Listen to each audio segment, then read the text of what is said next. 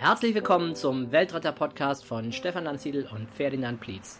In diesem Podcast interviewen wir Menschen, die sich entschieden haben, nicht mehr Teil des Problems, sondern Teil der Lösung zu sein. Erhalte Impulse für eine bessere Welt.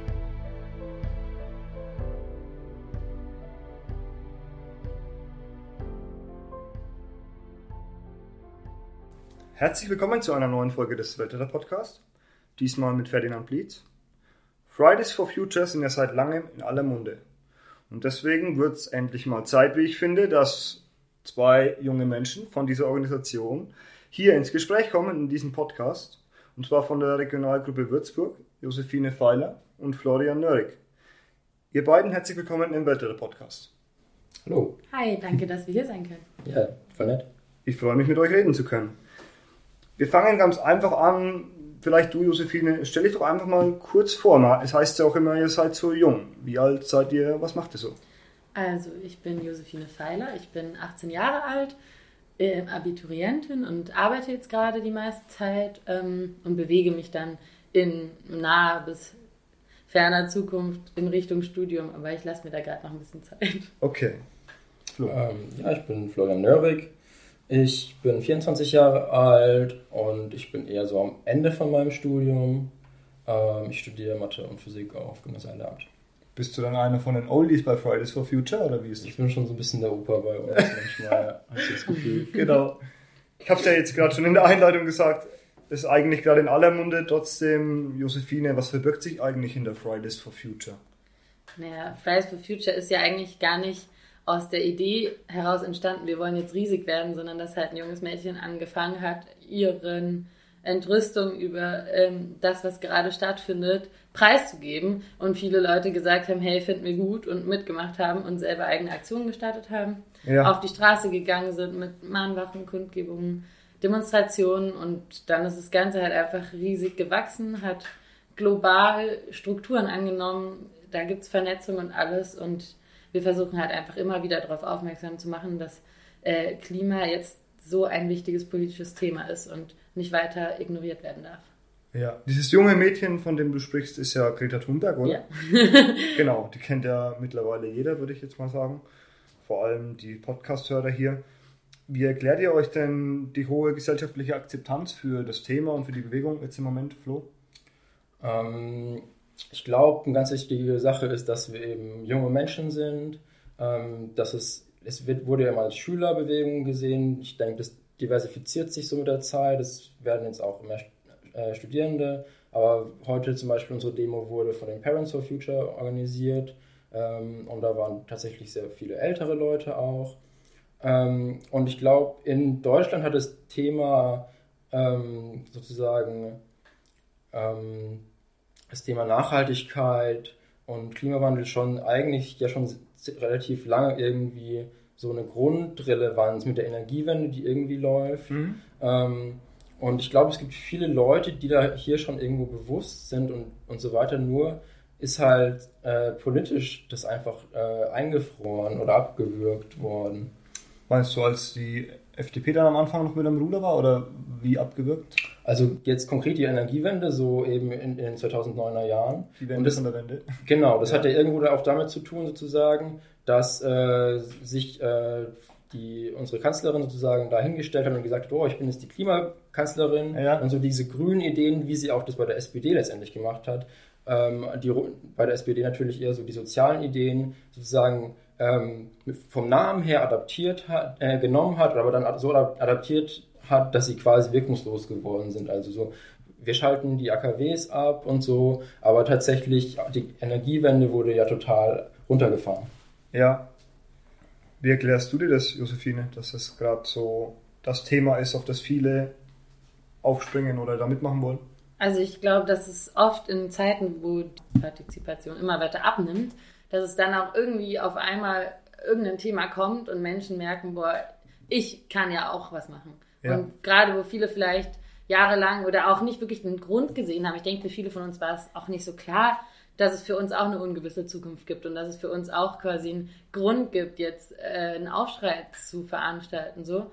Und dieses Bewusstsein ist halt durch Wissenschaft und Öffentlichkeit und dann durch Greta und viele weitere Menschen, die halt einfach äh, an die Öffentlichkeit damit gegangen sind, irgendwie auf einmal viel mehr ins Bewusstsein gerückt. Ja. Und also mir zum Beispiel geht es so, dass ich halt irgendwie auch lange zwar, also ich habe schon super lange, super viel auf so ökologische Themen und so geachtet und wurde Mhm. auch so erzogen. Mhm. Aber ich habe halt trotzdem nie gedacht, dass ich jetzt persönlich was zu befürchten habe. Und ich glaube, das geht halt vielen schon näher, als dass am anderen Ende der Welt vielleicht schlimme Dinge wegen unserer Wirtschaft oder unserer Klimapolitik passieren.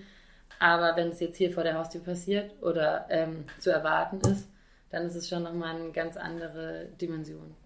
Kann, kann ich auch nochmal? Ähm, ähm, ich wollte noch, ja, also ich finde das, ich fand es gut, was du gesagt hast. Ähm, ich würde mit den vier Jahren, die ich jetzt länger auf der Welt bin, noch sagen, so, ich habe einfach so viel an, äh, an politischer sozusagen Frustration in den Jahren bisher angesammelt. Also es Ja. war, glaube ich, 2008 ähm, war ja Weltwirtschaftskrise, dann Europakrise, ähm, dann Flüchtlingskrise, Aufkommen der Rechten, äh, Trump wurde gewählt und so weiter. Und ich habe das Gefühl, unsere ganze, also so diese ganze Generation ähm, davor waren so depressiv und jetzt kamen so diese jüngeren Leute, die Schüler, Schülerinnen ähm, und sind auf die Straße gekommen und ich, ich habe halt einfach so gemerkt, hey, so man kann doch mal was machen, man muss doch mal was machen.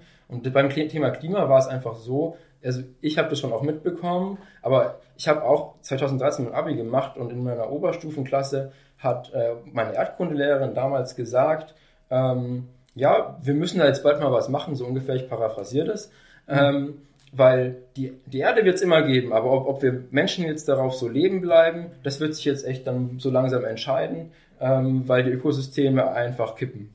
Und das hat dich geprägt dann irgendwie, die Aussage?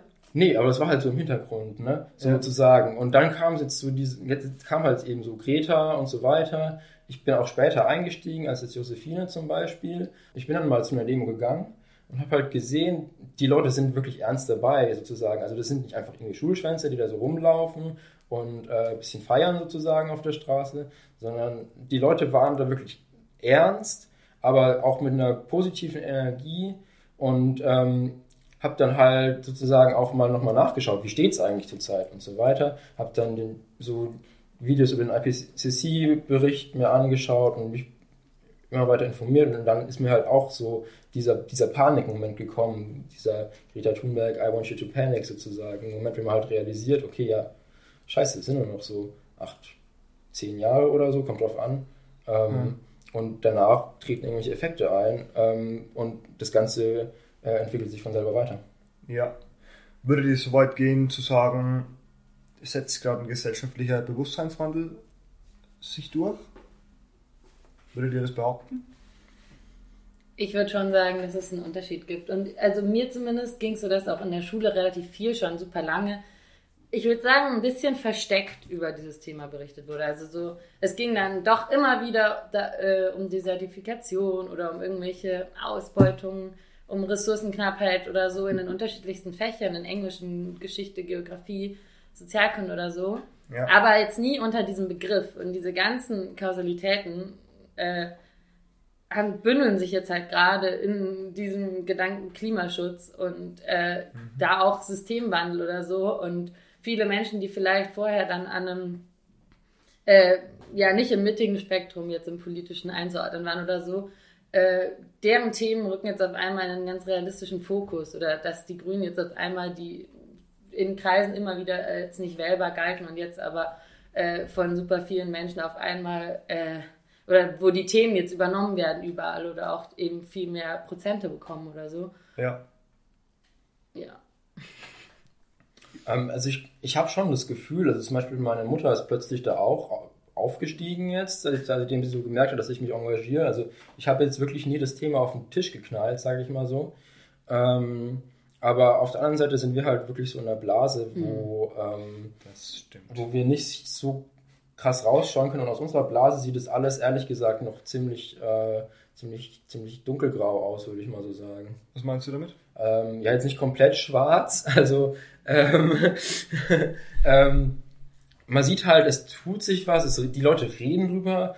Es gibt auch mehr Zeitungen, die öfter drüber schreiben. Es passiert ein bisschen mehr in den Medien und so weiter. Aber es wird, also es gibt schon klare, ähm, sage ich mal, Kräfte. Es gibt je nachdem, man kann sich so ein bisschen die Publikation, die Zeitung anschauen und da wird es immer noch alles auf individuellen Konsum abgewälzt und nicht auf politische Wende, äh, gesellschaftliche Wende, die passieren muss.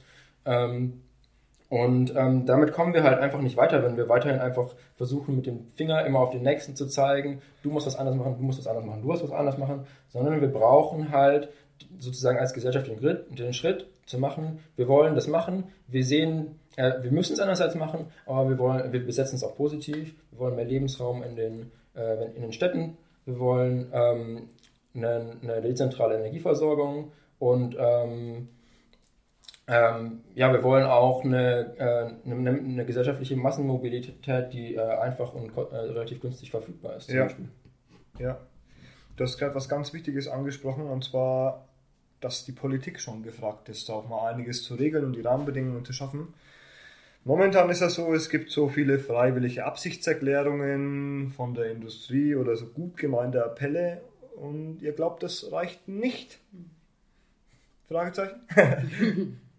Also ähm, es gibt ja die verschiedensten Beispiele, wo jetzt äh, irgendwelche Firmen oder so das gerade in Greenwashing-Style oder so irgendwie groß proklamieren, was sie jetzt machen. Oder generell auch nicht nur Firmen, sondern auch irgendwelche, ähm, ja, wie halt auch Klimapakete oder so. Ja. Wo es halt einfach, okay, da wird was zurückgeschraubt oder da soll an irgendwelchen Zahlen was verändert werden, zu einem Zeitpunkt, wo aber die Zahlen äh, gerade noch massiv am Wachsen sind. Wenn man sich jetzt die Flugbranche oder so anschaut, wo halt einfach keinerlei Eindämmen in Sicht ist und irgendwann vielleicht ein weniger starker Anstieg dieser Kurve zu erwarten ja, ist, ja. was aber halt äh, trotzdem ja bedeutet, dass die Kurve rasant weiter ansteigen wird und äh, das ist und das ist ja einfach nur ein Beispiel, wenn Fliegen ist super günstig, gerade im Vergleich zu den äh, anderen äh, öffentlichen Ver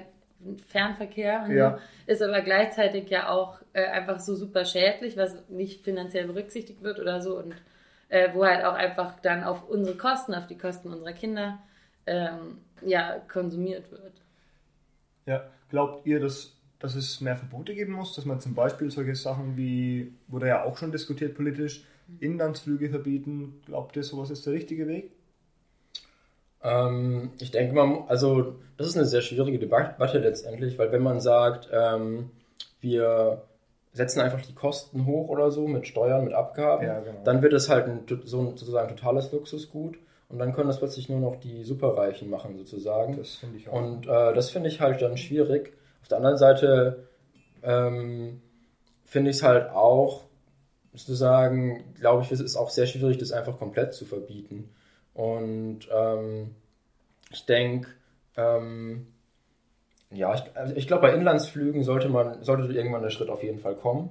Mhm. Ähm, vor, bis dahin muss halt das Bahnnetz einigermaßen so ausgebaut sein, dass man schon innerhalb von, äh, ja, was weiß ich, dass es einigermaßen realistisch ist, den Zug auch zu nehmen, also den ICE dann, äh, ja. innerhalb von Deutschland wenigstens oder sozusagen im Umkreis von 1000 Kilometer, sage ich mal so. Ja. Äh, weil letztendlich muss es dann auch europaweit gehen. Hm. Ähm, aber also es ist so eine Mischung. Man muss mal in manchen, bei manchen Sachen muss man vielleicht eher mit Verboten und bei manchen eher mit Regulation erstmal machen. Und vor allem muss man halt ähm, ähm, auch sozusagen das, was an ökologischen Alternativen geht und möglich ist, äh, einfach fördern und nicht so jetzt eben die Windenergie und die Solarenergie innerhalb eines Klimaschutzpaketes ähm, dann sogar sozusagen nochmal äh, so regulieren, dass, dass sie komplett wegstirbt, die Windenergie zurzeit. Ähm, ja.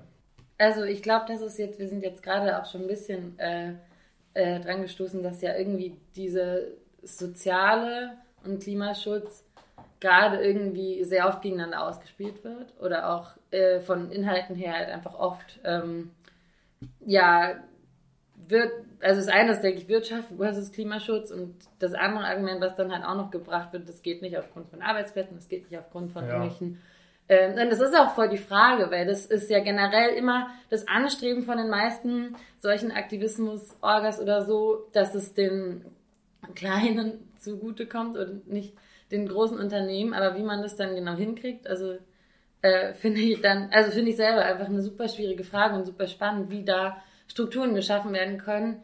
Gleichzeitig, äh, wie lange wissen wir jetzt schon, dass eine Wachstumsgesellschaft äh, dazu verurteilt ist, an die Wand zu fahren? Und trotzdem ist es irgendwie der Schritt daraus. Jetzt, ich meine, man kann jetzt auch nicht sagen, gut, ich äh, bastle jetzt ein System, weil Modelle funktionieren zum einen in der Realität nicht, zum anderen ist es einfach super schwierig. Aber jetzt muss man einfach kleine Stellschrauben verändern, damit man sich irgendwohin bewegt und nicht einfach weitermacht wie bisher. Ja. Wir hatten jetzt schon ein paar Mal das Thema öffentlicher Verkehr. Mhm. Was fordert ihr da konkret? Ähm, also, ich denke, Städte sollten weitestgehend autofrei sein. Also, so bis auf das, was man mit E-Autos machen kann. Die Sache ist ja die, dass wir nicht einfach jedem ein E-Auto geben können. Ähm, das ist einfach ressourcenmäßig nicht möglich oder ist halt dann auch nicht umweltfreundlich. Dann ähm, auch auf dem Land eben die Alternativen finden müssen. Aber als erstes müssen wir, glaube ich, die Städte in, in, in Angriff nehmen. Ja, eben ähm, breit ausgebaute, günstig verfügbare ÖPNV, sicher Fahrrad fahren können ähm, ja. und schnell sozusagen. Also dass man nicht in einer roten Welle, äh, dass man nicht quasi automatisch in eine rote Welle kommt, weil man nicht die 30 fährt wie die Autos, sondern die 20 und dann immer die rote Ampel ab, abbekommt sozusagen. Mhm. Das ist halt, da müssen wir die Städte halt sozusagen von der autogerechten Stadt auf die menschengerechte Stadt äh, äh, umformen. Ja. Schön gesagt. Ja, hat mir auch sehr gefallen. Ja. The Human Scale muss man da anschauen. Ja, also ich finde, also ich finde es gerade in Würzburg, äh, Fahrradfahren in Würzburg ist echt kein Spaß so. Hm. Von Kreuzungen und Berliner Ringen und was weiß ich, ganz viel irgendwie, Stimmt. wo du einfach keinerlei Struktur hast, wo du äh, nicht mit einem AutofahrerInnen oder FußgängerInnen kollidierst. Und in beiden Fällen sind irgendwelche Menschen, äh, wenn du ihre, in ihre Zone eingreifst, irgendwie äh, äh, dann genervt von dir oder pöbeln rum und so. Also das ist irgendwie sehr frustrierend. Ja. Und gleichzeitig glaube ich aber was, was halt wirklich funktionieren kann. Also was auch leichter umsetzbar ist als jetzt manche andere Sachen vielleicht. Und dann ist es halt aber auch so, dass es ja nicht nur um den Nahverkehr geht, der musste natürlich vor allem, also mein Wunsch nach natürlich kostenlos sein und ähm, gut ausgebaut, aber halt auch die äh, langen Fernstrecken, wenn man immer in ähm, Autobahnen ausbaut, aber halt nicht in, oder Landstraße oder so, aber halt nicht in äh, die Schienennetze und in die anderen öffentlichen Verkehrsmittel, dann unterstützt man damit halt immer, immer weiter die Strukturen, die wir eigentlich abschaffen wollen. Mhm. Das zweite Feld, das ich gerne ansprechen möchte, ist Energiepolitik. Vorhin fiel schon mal das Wort dezentral wäre gut. Mhm. Was gibt es denn dazu noch zu sagen? Also ich, bei dem dezentral muss man eben nochmal, glaube ich, sagen, dass genau das anscheinend nicht gewollt wird. Also ähm, die großen Energieversorger in Deutschland haben da nie mitgemacht und jetzt äh, haben die zwar irgendwie auch ähm, Regeln, also zum Beispiel RWE hatte die Energy, die, die bauen auch erneuerbare Energien, aber dann eben zentral und so, dass sie die Gewinne einfahren können. Und das Schöne bei der Energiewende, dass äh, vor Ort die Bürgergenossenschaften und so weiter äh, die Energie, äh, die Gewinne verteilt werden, äh, verteilt können. Und nur so kann das Ganze schnell genug und exponentiell gut wachsen, sodass man auch nicht ganz so viel Infrastruktur äh, dazu bauen muss, was ja auch nur noch ein verlangsamender Faktor ist. Ja. Und ähm, genau das sehen wir halt gerade, dass diese Art von Energiewende einfach äh, total ausgebremst wird. Mit dieser Abstandsregel zum Beispiel, mit der Ausschreibungsregel zuvor. Erklär das mal bitte, die Abstandsregel und die Ausschreibungsregel. Das, was ich äh, sozusagen, wie ich das verstehe, ist einfach, dass eben gerade für Kleinunternehmen, für Bürgergenossen, äh, für Bürgerenergiegenossenschaften diese Ausschreibungsregel es von daher schwerer macht, weil man keine, keinen festen Preis mehr zugesichert bekommt, mhm. sondern weil man sich äh, am Markt sozusagen bewerben muss. Ja. Ähm, diese großen, die, die, also diese Projekte, die eben lokal sehr viel Planungsaufwand bedürfen und wo jetzt eben keine, kein größerer kommerzieller Apparat dahinter steckt, äh, wo da Bürokratie zur Verfügung stellen kann, ähm, der ist halt, das ist halt damit letztendlich überfordert. Und dann hast du halt jetzt mit den Abstandsregelungen oder auch schon insgesamt mit diesen, äh, mit diesen Astroturf-Bewegungen, die sich bilden, in, äh, mit diesen Windkraftgegnern, dass du halt, dass du einerseits lokal die äh, Unterstützung von der Politik weggebrochen ist und auf der anderen Seite die eben da sein muss, um gegen die Abstandsregelung Projekte durchzusetzen. Genau, also bei der Abstandsregelung geht es ja darum, soweit ich weiß, dass ein Windrad so und so weit entfernt sein muss von der nächsten Wohnsiedlung. Ja. Genau, und das erschwert natürlich bei, gerade in einem Land wie Deutschland, das ja rel- relativ klein und eng besiedelt ist, erschwert es natürlich den Ausbau der Windenergie. Genau, also in, ich glaube, in, in Bayern haben wir 10H. Es könnten sozusagen an guten Standorten irgendwie nur noch zwei, drei Windräder in ganz Bayern gebaut werden, sozusagen, wenn das berücksichtigt, werden müsste. 10 Wenn H, jetzt- was bedeutet H? Ja, die Höhe der Windräder. Ach so, ja. Genau, also es wären dann so ungefähr zwei Kilometer. Die Mhm. Abstandsregelung, die gerade kommt von der Bundesregierung im Klimapaket, ist äh, quasi 5H. Wir hatten gerade noch einen äh, Windprojektierer bei uns und die Projektionen sind so, dass es 10 bis 40 Prozent aller möglichen Projekte für Windkraft in Deutschland einfach streicht sozusagen erstmal. Da, da wird jetzt immer gesagt, ja, aber wenn lokal quasi das, äh, die Politik entscheidet, wir setzen uns gegen diese Regelung durch, dann geht es. Aber damit überlässt man eben das Fel- Feld diesen, äh, den Windkraftgegnern. Das, deswegen äh, ist es halt gerade so ausgebremst, so, so wie ich das sehe. Was würdest denn du sagen, Josephine, zum Thema Energiepolitik? Was ist denn da so das, was du durchsetzen würdest, wenn du könntest? Ich glaube, dass ähm, vieles, ja, also das, ich finde die Solarenergie auch immer echt ein gutes Standbein so an sich, ähm, weil es halt einfach überall verfügbar an sich ist. Natürlich nicht zu jeder Tages- und Wetterlage so, ähm, aber an sich ähm, auch relativ gut ähm, private Menschen sozusagen darüber Strom beziehen können Ja. da die Speichermöglichkeiten, daran muss halt noch äh, sehr viel geforscht werden. Ich finde es gerade sehr erschreckend, dass einfach noch überhaupt nicht das getan wird, was momentan technisch möglich ist. Und ähm, damit quasi, also vor allem muss ja gerade da auch einfach wahnsinnig viel geforscht werden, so damit du, ähm, damit du sowas wie 2030 und so halt erreichen könntest oder auch 2038, auch wenn es viel zu spät ist. Genau, und da, ich meine, da müssen natürlich auch viele Gelder reinfließen und so. Und ähm, es ist ja auch gleichzeitig so, dass wir einfach immer mehr Strom verbrauchen, was ja auch einfach voll das Problem ist, dass das ja auch immer weiter steigen wird und durch die ganzen Server und so. Und ähm, da, da geht, das geht nicht über endliche Quellen. Das glaube ich auch. Also, das war auch vorhin schon beim Flug ähnlich, was den Verbrauch angeht. Die Mhm. Flüge werden immer mehr, der Energieverbrauch wird immer mehr.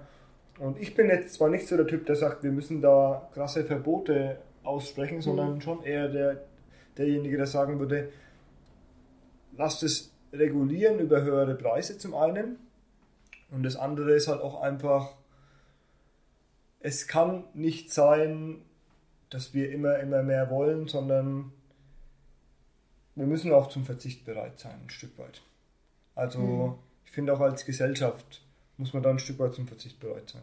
Das, das Ja. würde ich zumindest sagen. Die Frage ist nur, wie sich sowas durchsetzt oder wie man auch dazu kommt, Leute erstmal, äh, da, dass Leute erstmal dazu bereit sind, weil dazu brauchst du erstmal eine sozial zufriedene Bevölkerung sozusagen. Und ähm, ich würde jetzt sagen, dass wir, auch wenn wir ein sehr wohlhabendes Land sind und gerade wir uns halt nicht beschweren brauchen, ähm, Ja. dass es halt einfach in Deutschland auch wahnsinnig viele gibt, die wir, äh, die abgehängt sind in irgendeiner Form und die sich von sowas ähm, dann auch noch eingeschränkt fühlen von den Leuten, die äh, denen es eh schon aus ihren Augen besser geht oder so. Und da, also das sehen wir auch gerade. Ich würde schon sagen, dass die Klima, ähm, die Klimabewegung und die Extremlagerbewegung im politischen Spektrum Ja, sich schon auch gegenseitig bedingen oder zumindest die Klimabewegung das andere, weil es halt einfach äh, wahnsinnig viel mit dieser Konsumkritik oder auch dem ähm,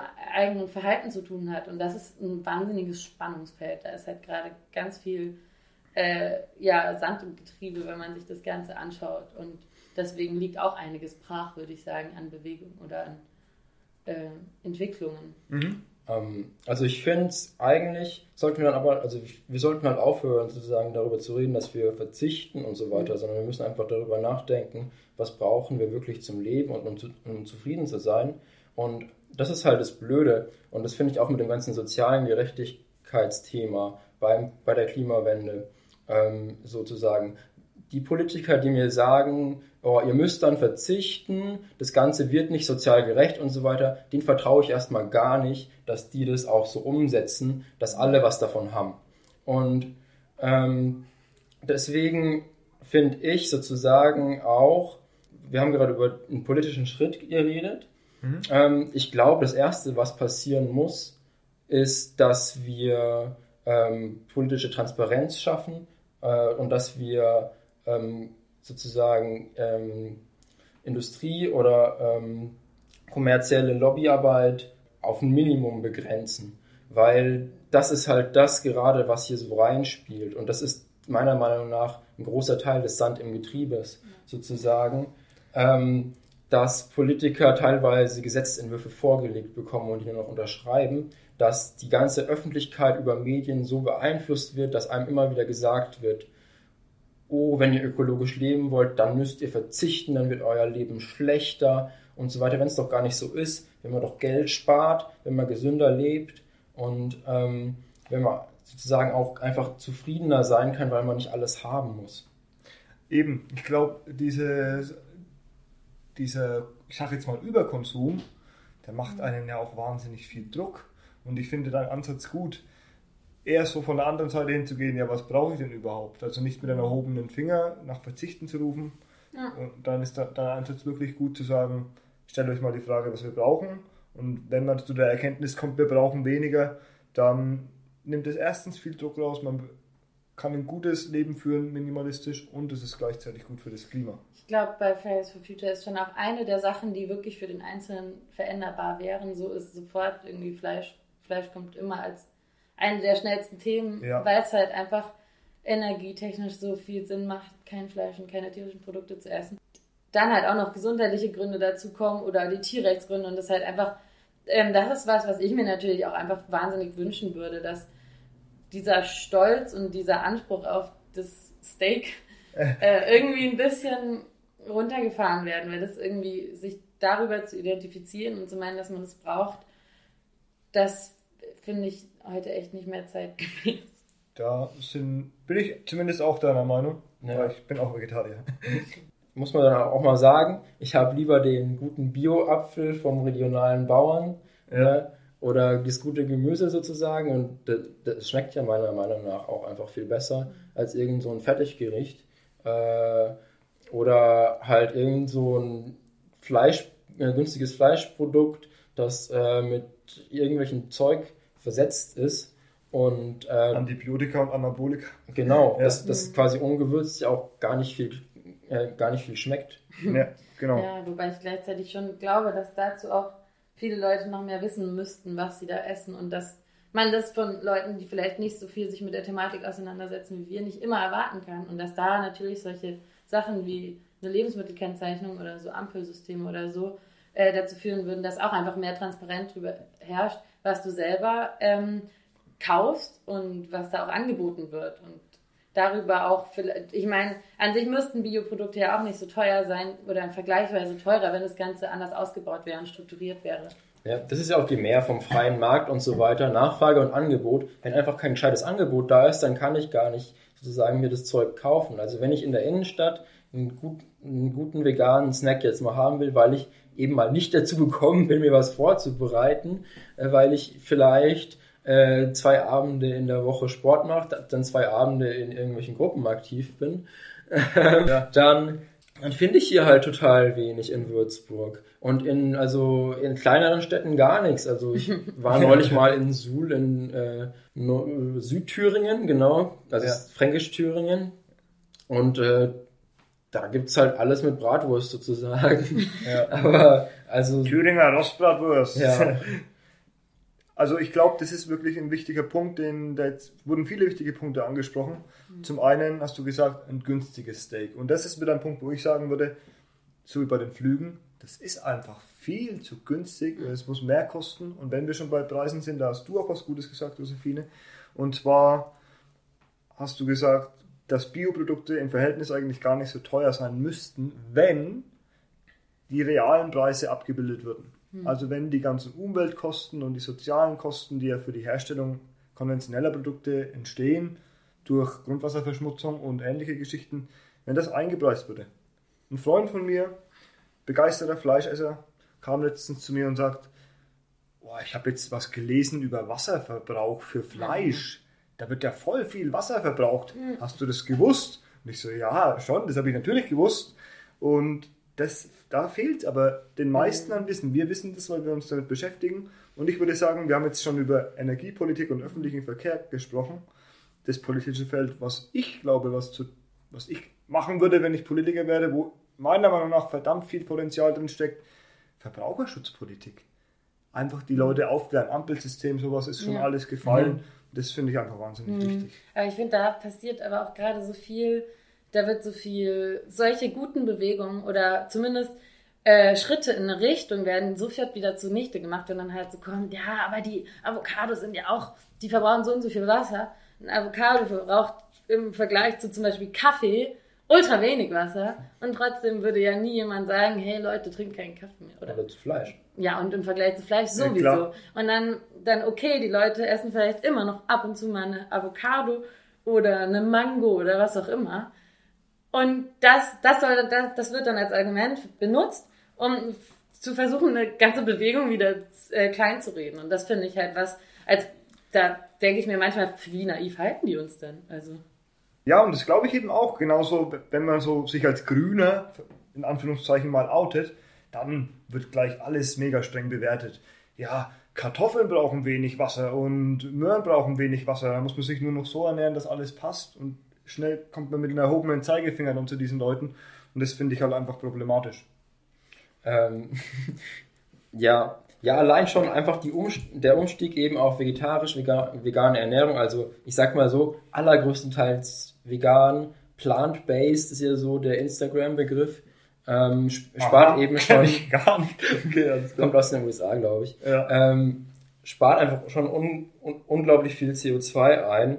Und das, ähm, da habe ich noch nicht eine Studie eben gesehen, dass das die allerwenigsten Leute wirklich wissen. Also wenn man auf CO2-Reduktion als persönliche, aus, aus, aus dem persönlichen Konsum heraus schaut, sozusagen, dann würden viele Leute zum Beispiel sagen, ich äh, vermeide Plastik oder so, also ich nehme keine Plastiktüten mehr, aber sie würden nicht sagen, ich, ich, ich, ich gehe jetzt, ähm, ich, ich gehe jetzt vegan, also ich werde jetzt vegan. Ja. Und ähm, Go vegan. Go vegan, genau. Ja, genau. Und ähm, aber äh, wenn man das über ein ganzes Jahr eben aufaddiert, dann ist es schon so wie jetzt irgendwie ein äh, innerdeutscher Flug oder so insgesamt. Ich denke, da sind auch ganz viele Sachen dabei, die wir halt beigebracht bekommen haben. Sowas wie Licht ausmachen, wenn du ein Zimmer verlässt oder Heizung und Fenster nicht gleichzeitig oder was auch immer. Und ähm, das sind aber mittlerweile echt Sachen, die halt so einen Mini-Bruchteil ausmachen. Ja. Und ähm, die Entwicklungen sind halt schon ganz schön viel weiter, dass das fast gar nicht mehr ins Gewicht fällt im Vergleich eben zu solchen Sachen. Und ich denke halt auch, also ich hatte es neulich auch mit der Oma von einem Freund von mir, also ich habe nicht wirklich mit der diskutiert, aber sie hat halt so gesagt, naja, aber so ein Ei, das, das macht dem Huhn ja auch nichts. Und da, da sind halt auch einfach noch die Bilder im Kopf, dass es ähm, einen kleinen süßen Bauernhof gibt, auf dem dann so Genau. fünf Hühner rumdackeln und Genau. ähm, ja, daneben halt ein paar Tomatenpflanzen, noch äh, fünf Kühe und dann Die Vögel zwitschern. Genau, und ähm, dass das vielleicht äh, mal so war und aber ganz lange schon nicht mehr so ist, das ist halt auch einfach so ein, es wird halt noch sehr schön geredet und Ja. Ja. ja, und wenn man über den CO2-Impact von äh, Fleisch redet heutzutage, dann ist ja noch nicht mal mit einbezogen, dass das ganze Futter aus dem Amazonas oder aus, den, äh, aus dem globalen Süden gibt und dass da die Landschaften zerstört werden. Ähm, also zum Beispiel eben der Amazonas abgebrannt wird und da eben dann irgendwie ein, zwei Sojaernten eingefahren werden und das Land dann wieder sich selber, selber überlassen wird, weil, es, äh, weil, weil dann die Nährstoffe aus dem Abbrennen äh, aufgebraucht sind. Ja.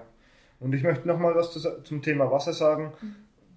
Ich denke jetzt wieder an die Unterhaltung, die ich jetzt kürzlich mit meinem Kumpel hatte. Ich könnte ja alle Wasserhähne in dem Mehrfamilienhaus, in dem ich lebe, und meine Dusche und alles die ganze Zeit laufen lassen.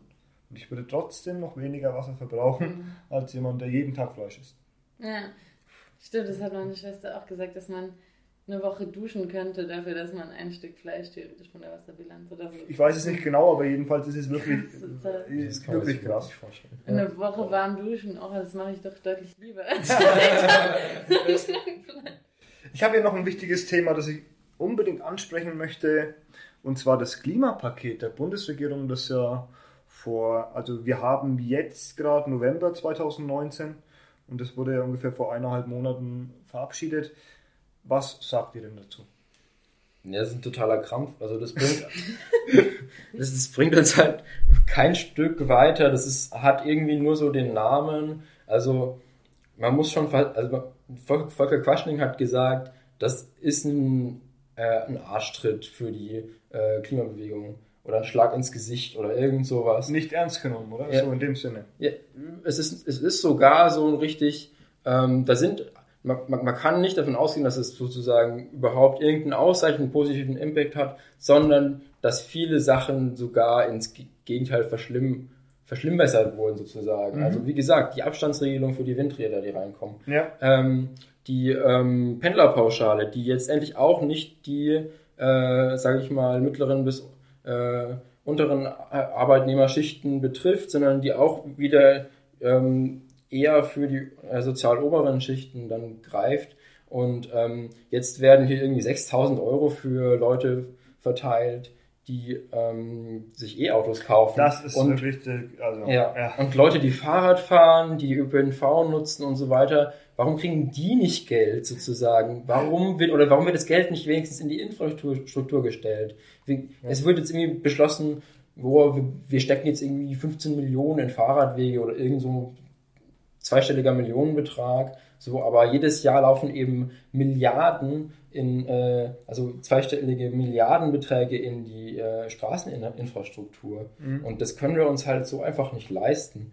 Und ähm, also ja, und dann wurde natürlich immer noch viel über den CO2-Preis geredet und also so, der bringt uns natürlich auch überhaupt nicht. 10 Euro. Ja, also so, das, das wird ja alles quasi ähm, dieser, also die, die, die, die 3 Cent, die werden überhaupt nicht greifen. Ab 2021, das ist viel zu spät sozusagen, überhaupt Leute irgendwie dazu ähm, was zu bringen, was, was zu verändern. Was ist eine Regel für die, die es nicht wissen, was den CO2-Preis angeht, weil ich das eigentlich schon einen interessanten Ansatz finde grundsätzlich. Mhm. Was ist denn da geregelt, weißt du das?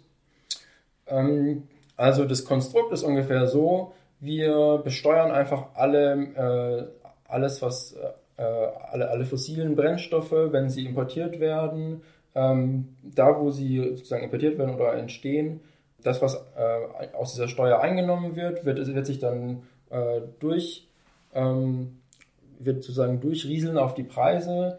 Ähm, das ist der Ansatz. Das klar. heißt, alles, was äh, sozusagen eine fossile Energie fossil wird teurer. Genau, ja. überall, wo eben je nach Energieträger ist es dann ja eben mehr, je nachdem, wie viel CO2 dadurch die Verbrennung ausgestoßen wird. Ähm, je nachdem wird eben dieser fossile Brennstoff teuer. Das heißt, die Produkte werden am Ende dementsprechend auch teuer, was da so drin steckt. Ja. Und dadurch wird eben einfach das, das Verbrennen von fossilen Brennstoffen teurer. Und das kann man dann, deswegen heißt es dann irgendwo Preis und nicht Steuer, das sollte dann möglichst aber auch äh, zurückgeführt werden. Und also das ist zum Beispiel. Für Umweltthemen. Für, äh, oder was? Für, also du kannst es einfach den Verbrauchern aus, aus, äh, aushändigen. Das finde ich eigentlich ganz cool, mhm. weil dann ist es transparent ähm, und bürokratisch einfach. Oder du setzt es halt, also es gibt so Modelle, man setzt es auf den Strompreis und was weiß ich. Ich würde halt am liebsten dann die unteren, ähm, die unteren Schichten sozusagen da begünstigen, weil es für die halt doch noch schwerer ist, auch wenn sie insgesamt einen kleineren CO2-Fußabdruck haben, sozusagen weniger an, also, also weniger mehr zahlen müssen dadurch. ähm, ja, genau. Ja. Ähm, dass, dass die dann quasi am meisten zurückbekommen, wenn man das sozusagen einfach ähm, auf jeden dieselbe Summe verteilt. Ja, und weil die eben sich es normalerweise einfach weniger Vermögen haben, von dem sie jetzt irgendwelche Umrüstungen bezahlen können. Mhm. Ja. Möchtest du zum Klimapaket noch was also, sagen? Also, nee, ich, ich hätte jetzt, wenn dann dazu halt noch gesagt, dass eben diese, ähm, dieser Weg über eine Dividende quasi, wo dann auch dadurch, dass die äh, äh, Leute, die weniger Einkommen haben und so im Prinzip immer äh, klimafreundlicher leben an sich, weil sie es gar nicht so äh, die Möglichkeit teilweise haben. Ähm, ja. Dadurch würden sie halt, wenn man sagt, alle kriegen das quasi gleich wieder ausgezahlt, manche haben dann quasi aber mehr ähm, vorher schon da rein investiert. Und die kriegen dann, die kommen quasi insgesamt in einem negativen Bereich, sind, sind aber die Menschen, die ähm, halt aber auch äh, mehr Einkommen haben und die Menschen, die weniger Einkommen haben, äh, die kommen gar nicht auf diese Summe und kriegen dann im Endeffekt was ausgezahlt. So. Können wir das mal mit einem Beispiel machen, was diese Dividende und den Preis angeht? Wer profitiert, wer verliert? Das ich, weil ich es gerade selber nicht so ganz Okay. verstehe. Ja, sagen wir halt einfach, du hast einen unterdurchschnittlichen äh, Fußabdruck, weil du zum Beispiel ähm, nur einmal im Jahr fliegst, weil du dich durchschnittlich ernährst Ja. oder so, dann, dann landest du irgendwo äh, wahrscheinlich so um die 9 Tonnen im Jahr oder so. Und ähm, dann ist sozusagen das, was du als, an Steuer bezahlst, weniger das, als du zurückbekommst, weil der durchschnittliche äh, CO2-Ausstoß äh, in Deutschland irgendwo knapp über 10 Tonnen liegt. Mhm. Ähm, dann kriegst du sozusagen diese Differenz am Ende wieder raus. Das ist so dieses, äh, das ist so insgesamt der Gedanke, der dahinter steckt. Und ich denke, das ist insgesamt schon ein ganz gutes Modell, um erstmal in Schwung zu kommen als Gesellschaft sozusagen. Ähm, aber ich glaube auch, dass sich die Diskussion viel zu sehr darauf versteift hat, sozusagen, auf diesen CO2-Preis, der dann umgeframed wird in CO2-Steuer und dann noch eine Steuer, eine neue Steuer und wir haben schon eine Das Ökosteuer. machen wir doch gerne, wir Ja. Deutschen, mit den ganzen Steuern. Und ich kann mir auch schon vorstellen, dass es quasi, dass es trotzdem dann eine Unternehmerschicht, die aber nicht so wohlhabend ist, schon ganz schön treffen könnte, auch weil äh, die quasi nicht genug Ressourcen haben, um das immer viel mehr zu bezahlen, was aber gleichzeitig halt für größere, äh, vielleicht auch internationale Konzerne oder so deutlich einfacher zu stemmen ist Ja, und die haben leider wieder die Lobby, sowas, hinter sich. äh, Ja. sowas abzublocken. Ja, das ist natürlich so insgesamt das Problem. Es profitieren insgesamt große Unternehmen und äh, sozusagen diese kleinen Unternehmen, die sich bilden und die einen Wandel darstellen können, die haben es halt viel schwieriger, sich auf dem Markt durchzusetzen. Ja. Und die eben auch neue, innovative Ideen tragen. Das ist so das, das ist ja so das Dumme mit Lobby. ja. Fridays for Future, wenn man da mitmachen möchte, Mhm. wie funktioniert das, wie passiert das? Also zum einen sind halt die Demos, da kann jeder hingehen, öffentlich. Ja, Und ähm, das finde ich auch schon was, was super schön ist, weil äh, jetzt wieder, also die meisten Leute, die ich treffe, immerhin schon mal in ihrem Leben auf einer Demo oder mehreren waren und das war früher nicht so. Also Stimmt, ja. da ist schon wieder einfach eine Partizipation da.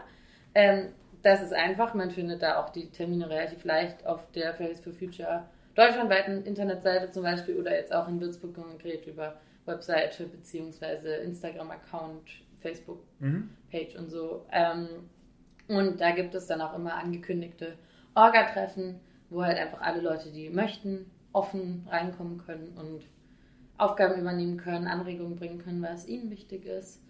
Und das wünschen wir uns auch immer total viel, dass da natürlich auch Input und Engagement kommt. ja. Ja. Ich habe jetzt noch zwei Fragen und da hätte ich gerne, dass ihr beide jeweils die Frage beantwortet. Mhm. Und zwar, fang doch du mal an, Flo. Gibt es noch was, was du der Weltretter-Community zum Abschluss gerne sagen würdest? Ähm, falls ihr es noch nicht macht, äh, werdet aktiv, engagiert euch. Ähm, sozusagen, also ist jetzt schwer, weil ich glaube, es ist wahrscheinlich eine Community, die schon sehr ökologisch lebt oder so, aber versucht nicht so sehr nur zu schauen, sozusagen, wie ihr persönlich konsumiert sozusagen, sondern versucht den politischen Impact zu haben. Darum geht es zurzeit. Wir können uns nicht mehr in diesem Klein-Klein verehren. Mhm. Josephine, was würdest du sagen? Mm, Also, eine Sache, die ich immer sehr schön, die sage ich eigentlich sehr oft, ist jetzt zum Beispiel sehr passend, ist es bei Weihnachten. Ja. Überlegt euch, was ihr euren Liebsten schenkt, dass es Sachen sind, die sie wirklich brauchen können und nicht nur ein symbolisches Geschenk, weil ihr glaubt, ihr müsst denen irgendwas schenken, was dann rumsteht oder in der Schublade landet. Und wünscht euch auch selber konkret Sachen und da auch mal vielleicht Sachen, die dann vielleicht mal ein bisschen hochwertiger oder so sind und dafür Fairtrade oder so. Und ähm, ja, Weihnachten ist, finde ich, in der Tradition halt einfach, egal wie wichtig es einem jetzt ist, eine gute Zeit, um in sich zu kehren und sich zu überlegen, eben was man wirklich braucht. Vielleicht mal einen veganen Weihnachtsbraten oder irgendein anderes Gericht ausprobieren. Ja. Flo, das ist jetzt die Weltretterfrage. Das grünende, der grünende Abschluss. Was braucht unsere Welt gerade am allermeisten? Das ist unfair, sie kann immer schon mal drüber nachdenken, Josephine, aber ich übergebe dir das Wort erstmal. Was, was würdest du sagen? Schwer. Es sind- ist so vieles, was die Welt braucht, ist klar. Ähm, Hoffnung, mehr Hoffnung, mehr Motivation sozusagen. Es kommt so immer mehr äh, sozusagen in der Richtung und ähm, doch auch irgendwo zuhören, auf ein, also so dieses, die, mich beschäftigt die Fragmentierung der Gesellschaft auch sehr.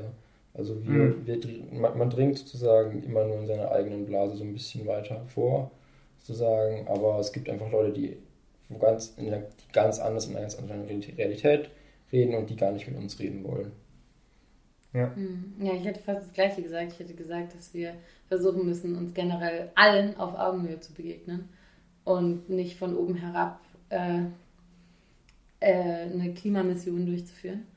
Und dementsprechend auch wirklich zu schauen, dass sich Debatten in dem öffentlichen Raum bewegen und da äh, einander zugehört wird und gleichzeitig auch aber ein kleiner Team-Spirit geschaffen wird. Ja. Ja, ich, also von daher auch einfach so diese Abkehr von dem einfach nur mitschwimmen, einfach nur mm, mitmachen, sich vielleicht ein bisschen in seiner Ecke verstecken oder so, sondern ähm, rausgehen, Leute mitnehmen und äh, wirklich sagen, das ist mein, das ist unsere Gesellschaft und wir wollen die auch mitgestalten. Ja. Hat mir sehr gut gefallen, ihr beiden. Gleich. Ich danke euch für das Gespräch Danke. und wünsche euch Ja. noch sehr viel Erfolg bei allem, was ihr macht. Florian Nörig, Josephine Feiler von Fridays for Future Würzburg. Vielen Dank. Danke. Jo, danke. Das war eine Folge des Weltretter Podcasts. Möchtest auch du Teil der Lösung werden? Dann geh auf www.welt-retter.org und mach mit.